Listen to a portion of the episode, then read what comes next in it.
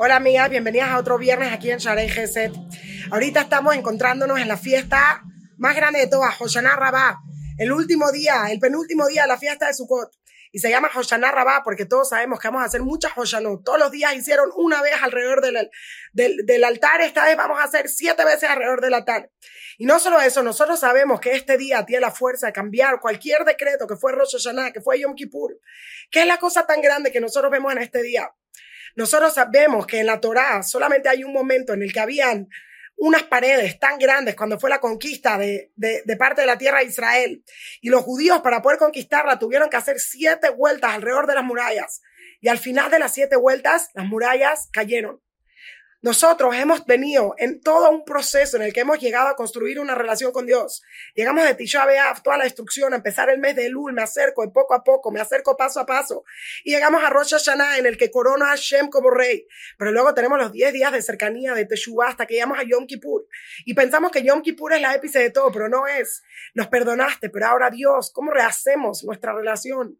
¿Cómo nos volvemos a unir contigo? Y viene entonces Sukkot, que fue la inauguración del templo. Y decimos con Dios, Dios, me quiero sentar, no necesito nada del mundo, lo único que necesito es tu amor, es tu relación. Y todo Sukkot, nosotros estamos construyendo esta vida en la que lo único que necesitamos es Dios, en la que lo único que queremos es tener una relación con Dios. Y de repente, ¿qué pasa? Llegas a Hoshana Rabá y das siete vueltas. ¿Por qué? Porque así como cayeron todas las paredes, todas las murallas de la tierra de Israel, así también caen las siete Así también cae la muralla, lo que sea que existe de obstáculo entre nosotros y Dios. Y de repente tenemos apego total, cercanía total. Es como si recibiéramos la Torah otra vez. Y por eso, ¿qué tenemos después? Tenemos Simchat Torah, la fiesta en la que lo único que hacemos es bailar con la Torah porque sentimos tanto éxtasis, tanta felicidad que ¿qué queremos? Ahorita en Hoshana Rabá vamos a agarrar los cuatro especies y solo nos queda una de las cuatro especies. Nos quitamos el lulav, nos quitamos el etrog, nos quitamos las Adasim, y lo único que queda es la árabe. Y sabemos que el etrog es el corazón, el lulav es eh, la espina, the spinal cord, y, y la harabot son los ojos, perdón, los adasim son los ojos. ¿Y qué nos queda? Nos queda la harabot. Las harabot representan los labios. ¿Y qué hacemos con las harabot? Las vamos a agarrar y las vamos a golpear hacia el piso. Y lo que le decimos a Dios es Dios. Lo que me queda aquí es mis labios, mi poder de tefilá, mi poder de conexión.